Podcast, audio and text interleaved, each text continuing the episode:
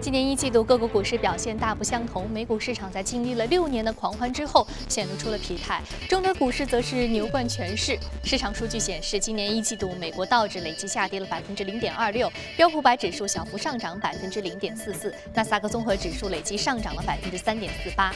有观点认为，今年美股的波动性会更大，而投资者应该有所准备。欧洲股市则是在 QE 的推动之下一路上涨，其中德国股市一季度大涨百分之二十二，涨幅位居全国。各主要股市的前列，而法国股市也是上涨了百分之十八。那相较于股市，美元指数近期呢是出现了震荡，但是今年一季度依旧累计上涨了百分之九，是二零零八年第三季度以来最佳的季度表现。在三月中旬还一度突破了一百大关，创下了十二年以来的新高。强势美元的最大底气来自于不断复苏的美国经济。那渣打银行表示，从历史表现来看，美元一轮长期的升势通常会持续五至七年，升幅在百分之四。十至百分之七十之间，目前的美元处于为期数年的上行周期之中。好，接着我们再来关注一下市场热议的美联储加息的话题。股神巴菲特近日呢就表示，要是由他来管理美联储，就不会大幅的加息了。那随着美国经济逐渐的好转，多数机构预计美联储可能会在今年六月或者是九月加息。巴菲特承认了美国经济正在好转，但是呢他不认为现在是合适的加息时机。他指出，现在欧洲利率为负，如果大幅加息，这将对于资金流动性产生影响。好，接着再来关注欧洲数据编纂机构 Markey 昨天公布了欧元区三月制造业采购经理人指数终值为五十二点二，创下了近十个月以来的新高。其中呢，德国三月制造业 PMI 指数终值为五十二点八，创下了近十一个月以来的新高。不过呢，法国、希腊和奥地利制造业继续陷入了萎缩的状态。经济学家表示，PMI 数据表明欧元区制造业扩张情况好于预期，表明欧元区经济在经历了去年的放缓之后，开始了加快的复苏。那对于欧洲来说，当前最大的风险之一就是希腊的债务问题。希腊内政部长此前表示，如果说国际债权人不在四月九号前提供更多的援助资金，那么希腊政府将首先把剩余的资金用于发放工资和养老金。不过随后希腊政府澄清，这并不意味着将会推迟偿还国际货币基金组织一笔四月九号到期的四点三亿欧元的贷款。好，刚刚我们浏览完了宏观方面的消息啊，我们接着再来关注一下指数方面的一个变化。我们看一下隔夜美股三大指数的一个情况，我们看它都是收跌的。道琼斯工业平均指数收盘下跌了百分之零点四四，纳斯达克综合指数下跌百分之零点四二，而标普五百指数的跌幅是百分之零点四，跌幅均是超过了百分之零点四。那其实呢，近期中概股呢是有逆势大涨的趋势的。中概股连续第二天是背离了大盘的走势，互联网呢成为了上涨的中间主力。有分析就称啊，在美股大盘走低的情况之下，中概股逆势走高，很有可能是由于从 A 股市场获利的资金回流所导致的。那这也意味着 A 股的火爆行情可能会暂时告一段落，进入高位震荡的慢牛行情。那么隔夜华尔街最为关注的一些观点有哪些呢？我们接着再来听一听第一财经驻纽约记者葛威尔在昨天晚上发回的报道。早上主持人，隔夜美国公布三月份 ADP 私营领域就业新增十八点九万人，不及此前市场预期的二十二点五万人，也令投资者担忧周五公布的非农就业数据能否如期预期的增长二十五万人。不过，亚特兰大地区的联储主席 Dennis Lockhart 就表示说呢，一季度美国经济数据不及预期将只会是暂时的，增速会在二季度的时候获得提升。他认为美联储不会改变加息的节奏，并坚持呢加息的时间应该在今年的六到九月。企业消息方面，福特通用汽车和克莱斯勒三家公司公布了三月份的汽车销售情况，均有不同程度的下滑或是不及预期。福特和通用的股价也是下跌了，在百分之一点五附近。此外，德银的分析师同时下调了美国三大航空公司的评级，包括了达美航空、美联航和美国航空，都是从买入下调到持有。原因则是国际销售可能会不及预期，那么主要也是由于强势美元的负面影响。三大航空公司的股价跌幅都超过百分之四。主持人。感谢古瓦给我们带来的最新的一个报道。这里是正在直播的从华尔街到陆家嘴。刚刚我们纵览了一下宏观方面的消息啊，接下来我们进入到的是有关于行业和板块的一个具体的情况。进入到的是异动美股榜。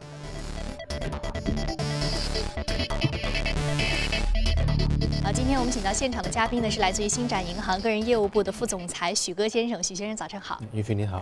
同时，我们将和数据观察员朱勇一起聊一聊有关于 A 股的数据面的话题。早上好，朱勇。早上好，宇飞。好，我们首先通过榜单啊，了解一下隔夜涨幅居前的有关于这个行业和板块的个股情况。那其实呢，在榜单浏览之前，我们要知道的就是近期呢，呃一季度的。美股的一些公司将会陆续的公布了财报了。那接下来我们首先和许先生聊一聊这方面的一个预期。那许先生其实有一种声音啊，就是认为这个一季度的财报不及预期，市场比较悲观，并且美股指数呢也是承压下行，显出了一些疲态啊，连续两天都是以这个绿盘。我们说，如果是美股市场的颜色记的话，就是红盘报收。那您觉得接下来这个一季度的预期真的是这么悲观吗？现在市场已经开始显露这个情绪，是有必要的吗？嗯。呃，下周三开始公布美国的季度财报。那第一家是美国铝业。那现在市场对于这个财报的这个季度的预测是非常悲观的。那么我们知道，在前一个季度的话，呃，美国的这个财报盈利超过预期的达到百分之七十四点一。那么这一次的话呢，有百分之八十四的企业呢，可能是会同比出现一个下跌，出现下跌。整个美股标普五百市场预测可能会利润同比下跌百分之四点六。这个是应该说幅度是非常大的。呃，但是呢，有一些板块还是比较好的，可以多关注一下。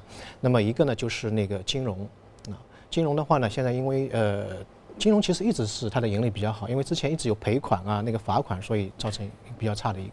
另外一个呢，因为它的那个压力测试已经过了，所以现在那些企业整个经营状况、股价在慢慢的呃恢恢复起来。另外一个呢，就是医疗，我们也这里也经常讲的医疗板块。那么医疗板块最近一段时间并购，它的业绩在增长。当然，它跟现在股价还有点差距，就股价涨得太快了，可能会有一点的泡沫。但整个它的业绩还是呃比较不错的。当然，大家也可以多关注一下。刚才主持人也讲，就是中概股啊，中概股因为呃中国 A 股的有一块可能是呃获利了结，然后跑到美国去把那个中概股。呃，炒起来这一块也是不错的。那么一季度的呃美国盈利报表为什么会预期那么差呢？主要是三个因素。第一个是天气，第二个石油，强势的美元。对，第三个就是强势的美元。那天气的话，每年都是这样。呃，但是石油的话呢，倒不是每年这样。那石油最最近一段时间下跌，其实对美股是有影响的，因为在标普五百当中，百分之八点零四的对能源是也是占了一个比较大的比重。那么最后一个也是呃比较直接的，就是美元的一个强势。那美元强势，其实从去年五月份到现在，已经，呃，美元涨了百分之二十七了，这个幅度，呃，是蛮少见的一个幅度。那有一个报告就是说，美元如果说涨百分之二十五的话，对于美股盈利会削减百分之十。那么这个幅度的话，会慢慢慢慢体现在未来的几个季度的一个财报。当然，有一种声音说，呃，如果说那个美元升值对美国企业盈利，呃，会有影响的话，美国政府可能会干预这个事情。他以前也一直做，但是这一次可能不会，因为在美国的这个经济当中，个人消费占到一个百分之七十的一个比重。那如果说美元强势的话，对于消费是一个促进促进作用。特别是现在的美国的工资，呃，薪资的那个上涨比较疲弱，所以这个美元的强势适当可以弥补这一块。那么未来的话，我们看呃美元的走势的话，认为它可能呃稍微做一个调整之后，还会再上大概一百的。呃，这个关关口，那么一直要等到可能整整个升息周期启动。我们看美国的这个升息，呃，周期启动之后，从九四年、九九年和两千零四年这三次的话，升息之后，呃，美元都是出现一个呃往下走的时态。所以说，如果说现在开始美元的这个升。不断的往上走的这个呃比较强势的一个状态啊，对于美国企业的一个盈利预期造成了一定的缩减的话，那接下来我们预期六月份或者是九月份，甚至说是明年可能会有这个加息，是可以遏制美元持续上涨的一个非常重要的一个政策层面的一个消息。是，嗯，那如果说是呃接下来这个预期呢，如果是从预期来看呢，那美元的预期现在还是一个往上走的，因为最近一段时间美元是一个调整，到了一百以上碰了一下就下来了。然后现在从九十八可可能在调整之后还会再上一百，嗯嗯，短期来看，因为还有一个非常重要的就是近期中概股的一个走势是是比较好的。那刚刚您提到了中概股的一个重要的走势，就是来自于 A 股市场的一些资金。市场有这么一种声音，因为现在 A 股涨得实在太好了，而且有的时候你看到它的速度好像超过一般人的承受能力，那么有一些对有一些聪明的资金可能觉得，哎，这个走势可能过快了。那么他会获利了结。那现在美股的中概股相对来说是一个价值洼地。对对对，是一个价值洼地。那么做这个差价可能是一个趋势。嗯，还有近期也有包括这个一些投行的分析师也指出，可能是港股也是有一个价格洼地在这里。所以说很多的资金 A 股的资金也是流向了港股啊。因此您觉得接下来 A 股市场可能会不会有一波小的调整？呃，可能四千点它是一个心理关口，嗯，而且前期的速度确实有点快，可能四千点有个有一个小小幅的调整。嗯，那这个问题其实我特别想问问朱勇。好，李飞，我想借着徐总的话题说啊，美股进入了一季报的披露期，A 股同样也是季报的披露期，但是跟美股不同，大家不是悲观，而是比较的乐观。大家期待的是一季报行情是否会再来？我们梳理一下数据面的情况。一季报的业绩往往预示着全年业绩的走势，业绩确定高增长或者出现反转的上市公司或将吸引大批的资金进场。我们来看较早披露年报的公司啊。其中创业板的万邦达是首呃最早披露年报啊，披露是季报。另外呢，像沪市的东方金域、万华化学、湖南发展、法银数控都是深市主板、中小板。那么这些最先披露的，可能它的这个业绩啊，呃，会是最好的。我们来看一下一季报预告的情况：预喜的三百四十家，报优的二百三十家，不确定的有十二家。预喜的情况，预增的一百三十四，略增的一百二十六。那么目前预告的大部分预喜的比较多一些。我们从所属的行业来看，医药生物、计算机电子、电气设备等行业成为预喜股的大本营。与此同时，采掘、有色等行业成为预优的重灾区。呃，我们从近几年的整个一季报公布之后，业绩增长和股价的表现来看，基本上这个数据是一致啊。呃，一季报业绩增长的个股，大部分是跑赢大盘，占比达到百分之七十以上。呃，一季度实现上涨的个股都是超过百分之六十六的这样一个比例。我们来看一下一季报行情怎么捕捉。广发证券的研报当中说到啊。呃，看好涉及到结构升级、创新驱动的新兴行业，比如医药等大健康的产业。另外呢，是业绩是股价上涨的基石，靠主营业务增长的公司才是真实可靠。同时呢，他提出了一些。呃，警告啊，应该剔除靠营业外收入改善业绩的公司，以及去年同期基数过低的公司。另外呢，要结合个股当前的股价、市场整体环境等因素综合考虑。比如说，短期涨幅已经过大的个股，应该暂时的回避。好的，说的是 A 股的一季报的一个期待。宇飞。好的，谢谢周勇给我们简简单的梳理一下关注 A 股市场。目前我们应该怀一个什么样的态度来看待接下来的这一个行情啊？好，接下来我们通过榜单了解一下涨幅居前的个股和板块分别是什么。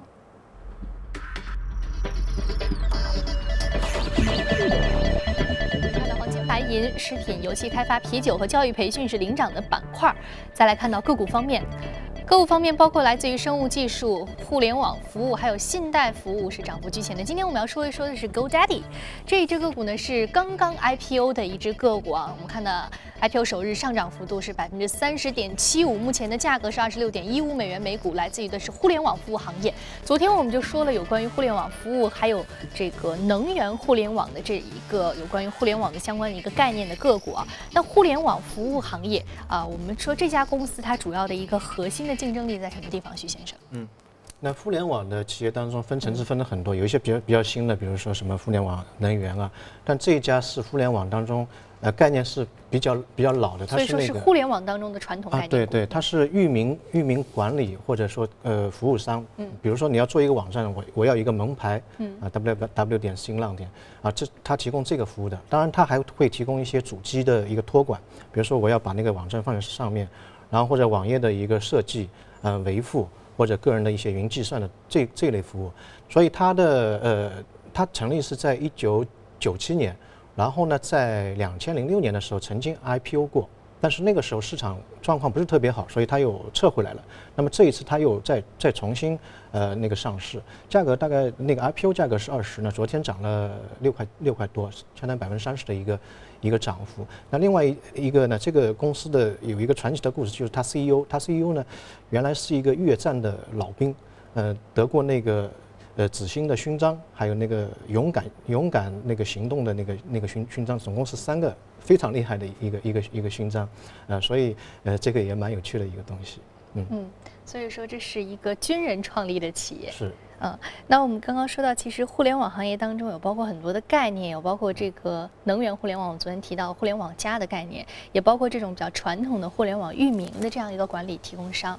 哦，那不知道这个互联网行业近期在这个 A 股市场上有什么样的一个新的表现？朱勇。好的，宇飞。昨天晚间最重磅的新闻是李克强主持的国务院常务会议，呃，透露出两条消息，一个是社保基金的投资范围的扩大啊，是热议的话题；另外一个就是电子商务的发展。所以我们梳理一下电子商务这方面的讯息的情况。呃，李克强指出，发展电子商务啊是互联网加行动的重要内容，对于促进传统产业和新兴产业融合发展等，具有非常重要的意义。我们就梳理一下相关的一些电子商务类的呃个股，拥有电商平台、电子商务软件开发、物流类的，肯定是从这条重磅消息当中受益啊。另外，互联网加的相关的个股比较多啊，我们做了相对比较全面的一个梳理。那这里头有涉及到互联网金融、旅游啊，以及互联网教育、穿戴、安全、娱乐。以及汽车、彩票、保险等等，呃，有超过十五个这样的一个行业，大家可以去慢慢的从中寻找一些投资的机会。宇飞，好的，谢谢朱勇给我们梳理了一下有关于这个宏观政策层面对于互联网行业的一个政策的推动性的作用。好，接下来我们进一段广告，广告之后我们再接着聊。好的，欢迎回来。现在呢是北京时间早晨七点五十分，纽约时间晚上六点五十分。欢迎回到正在直播的从华尔街到陆家嘴。接下来我们来留言一组最新的全球公司资讯。美国的一家投资公司的分析师发布研究报告称，预计呢苹果的 Apple Watch 智能手表开放预定之后，第一周末的销售量将会达到一百万只，而截至六月份的财季当中，Apple Watch 的销售量最高可能会达到两百三十万只。报告将苹果公司的股票评级维持在增持不变，而目标价也维持在。一百六十美元。Microsoft 日前呢发布了最新的平板电脑 Surface 3，厚度仅为八点七毫米，在微软平板产品当中是属于最薄的。美国市场当天开始接受预定，五月五号发售，最低的价格是四百九十九美元。世界上最大的种子制造商 Monsanto 公司发布了周三的财周三发布的第二季度的财报，盈利呢与营收均是低于市场预期。那截至二月底的财季，公司的净盈利从上年同期的十六点七亿美元降至了十四点三亿美元，营收则是降至了五十二亿美元。种子与农业生产力业务的表现呢均是比较的疲弱的。巴西石油公司获得了国开行三十五亿美元的贷款。巴西石油公司周三宣布，已经与中国国家开发银行签署了一项价值三十五亿美元的融资协议。那这一项协议呢，是双方今明两年将要执行的一项合作协议的一部分，但是没有透露更多的协议的细节。好，刚刚我们在浏览了一下全球公司的资讯之后，我们再回到资本市场看一下行业和个股方面有哪些值得关注的热点板块。我们进入到的是美股放大镜。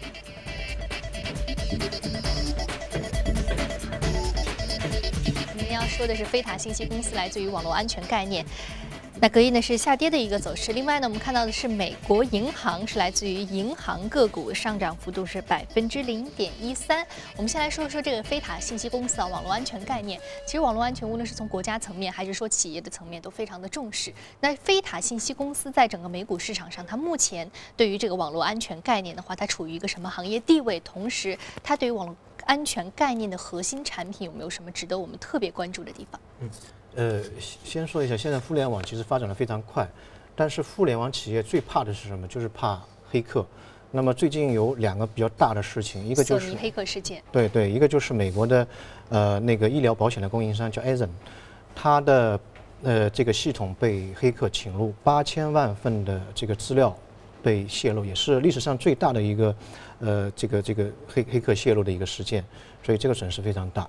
第二个就是去年我们知道，呃，年底的时候那个索尼公司，呃，它也是被黑客侵入，可能是一个影片的一个一个关系。这个 Interview 那部电影本来就比较的敏感。对，比较敏感。啊，所以呃，现在的这个互联网企业最怕的就是这种，包括云计算啊，我很多银行的这个资料都放在云里面，一旦进去，所有的客户资料都。会泄露出去，而且现在病毒是越来越厉害了。我去看了一下这个飞塔信息上面，它对二零一五年的一个预测，它有一种病毒叫 Blastware，它很厉害。呃，怎么厉害呢？它就是那个黑客进入到那个病毒进入到那个系统里面之后呢，嗯，它一开始会潜伏下来，就跟我们电视剧一样潜伏下来。潜伏呢，一边复制数据呢，一边抹去自己所有的痕迹。所以以后你即使抓住它，你也拿不到那个证据链啊。那么第二个呢，它如果哎不被你发现的话呢，它会变异。嗯，让你变得不认识，跟原来的东西完全是不一样的。但一旦被你抓住的话，他会自杀，就跟人一样的。然后再过一段时间的话呢，哎，他会呃提出一个警告，说啊，你应该付赎金了，呃，你如果不付赎金的话呢，呃，我就把你的数据泄露出去，或者或者抹掉。所以，对于一些互联网的一些大型的企业，它现在一方面是想做互联网或者互联网加，另外一方面呢又担心这个方面的一个安全隐患，安全隐患。所以，呃，这个我们叫做魔高一尺，道高一丈。嗯，这个飞塔公司呢，就是专门针对这种网络入侵啊，它是保护网络安全，它是全球的四大的这个网络安全的设备供应商，呃之一之一。那么它是两千年成立的。零二年的时候呢，推出产品，到零九年呢，呃，上市，在三十多个国家当中设有它的那个办事处，然后呢，它有两千七百名的员工，其中一半是工程师。啊，你看，你问他是不是工程师，他不是，他边上那个肯定就是，就一半是这样的。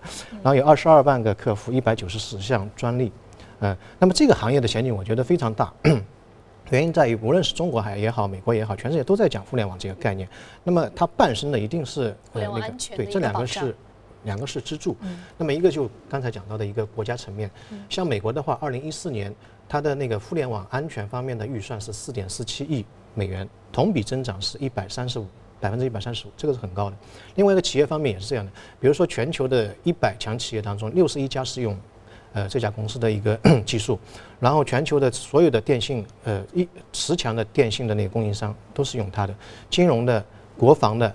呃，前十强当中有九家，也就百分之九十是用它的公司的产品，所以从企业层面上面来讲，这家公司或者说这个概念也是非常广阔。个人呢就不用不用说了，更多了。有的时候你会看到，哎，自己电脑死机了，就是黑客进来了啊。所以这个呃方面呢，呃，对于该股价的提升是比较大的。